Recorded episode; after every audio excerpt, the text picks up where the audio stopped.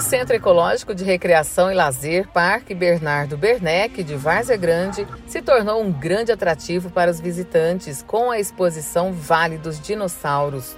São 11 réplicas das mais importantes espécies encontradas pela arqueologia mundial e está aberta ao público até o próximo dia 28, com entrada gratuita.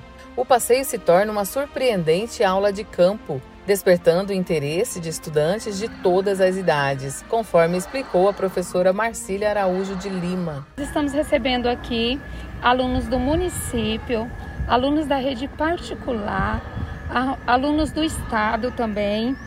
E a empolgação assim é muito grande por parte deles. E essa empolgação vem desde a educação infantil aos pré-adolescentes. A aceitação é muito grande. Eu percebo através dos, das visitas, né? Só tem elogios em questão a isso. É bem elogiado. E assim, o fluxo de pessoas também está sendo bem grande, né? Estamos recebendo pessoas que vêm de Cuiabá, pessoas que vêm de fora, que vêm do, do interior para fazer essa visitação aqui no parque. Para executar o projeto, a Prefeitura de Várzea Grande contou com a emenda no valor de 200 mil reais do deputado Eduardo Botelho. Mais uma ação inovadora desde que o parque foi inaugurado em dezembro do ano passado. Conforme disse a técnica de educação ambiental de Várzea Grande, Jucinei Siqueira. Complementando com a ação da, da emenda do deputado Botelho, que está sempre em parceria conosco, com o município, né? A gente já acompanha os alunos, faz a conscientização, né, sobre o meio ambiente. Nós desenvolvemos vários projetos aqui no parque, da água, da Semana da Água, da Semana da Árvore, né? E agora nós estamos a, é, desempenhando o projeto aqui da descoberta dos dinossauros e também vivendo agora a, a segunda semana da, da Semana do Lixo Zero. A autônoma Ranieri de Almeida Silva Oliveira levou o filho João Pedro, de 7 anos, para apreciar a exposição. Ele viu na, na TV, né? E daí ele ficou louco querendo vir aqui.